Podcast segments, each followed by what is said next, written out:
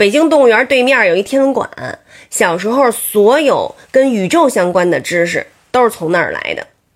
这天文馆吧，外观上看呢，就是一个圆顶的一个建筑，进去呢，嗯，就是跟电影院差不多，我感觉。但是呢，它那个银幕呢是在房顶上，所以你就知道为什么我们小时候都爱上那儿了。你躺着看电影，谁不愿意去啊？灯一灭。大家就开始仰望星空，就我感觉啊，就跟那个躺在甲板上坐着轮船啊，夜里头看星星，就那种的感觉是一样的，太神奇了啊！就听着那个解说，完了一会儿那个宇宙啊，银河系星座不是那算命那个星座啊，人这科学，大熊星座，哎，勺形的。